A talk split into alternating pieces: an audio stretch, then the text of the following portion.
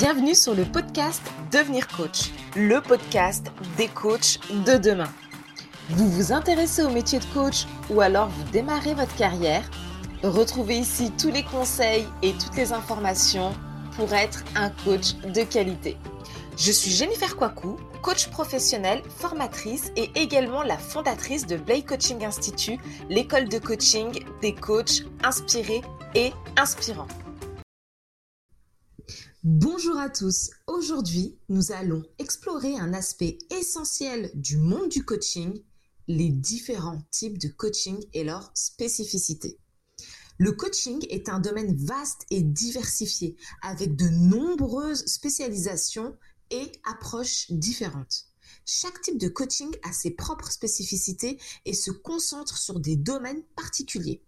Explorons ensemble certains des types de coaching les plus courants. Le premier, le coaching de vie. En fait, le coaching de vie vise à aider des individus à atteindre un certain équilibre personnel, à se fixer des objectifs, à améliorer leurs relations, leur santé, leur bien-être général et leur qualité de vie.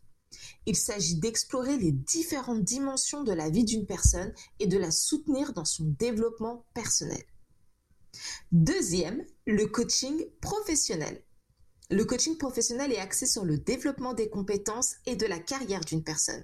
Il peut inclure des domaines tels que le leadership, la gestion du temps, la prise de décision, les compétences en communication, la gestion du stress, la transition de carrière et bien plus encore.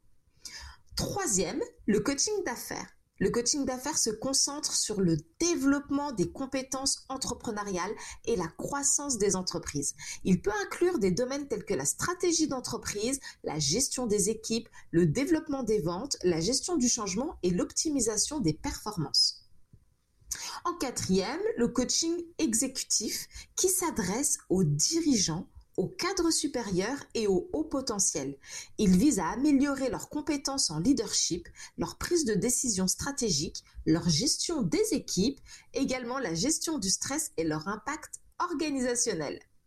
En cinquième, le coaching sportif, qui va se concentrer sur le développement des athlètes, tant sur le plan physique que mental. Il vise à améliorer les performances, la confiance en soi, la concentration, la gestion des émotions et la résilience face à la pression.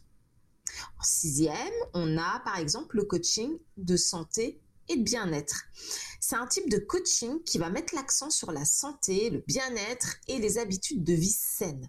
Il peut inclure des domaines tels que la nutrition, l'activité physique, la gestion du stress, du poids et la promotion d'un mode de vie équilibré. Il est important de noter que cette liste n'est pas exhaustive et qu'il existe de nombreuses autres spécialités en coaching.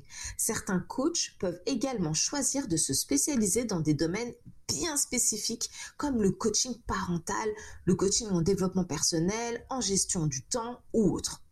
Chaque type de coaching a ses propres méthodes, outils et approches spécifiques adaptées aux besoins et aux objectifs des clients dans ces domaines particuliers.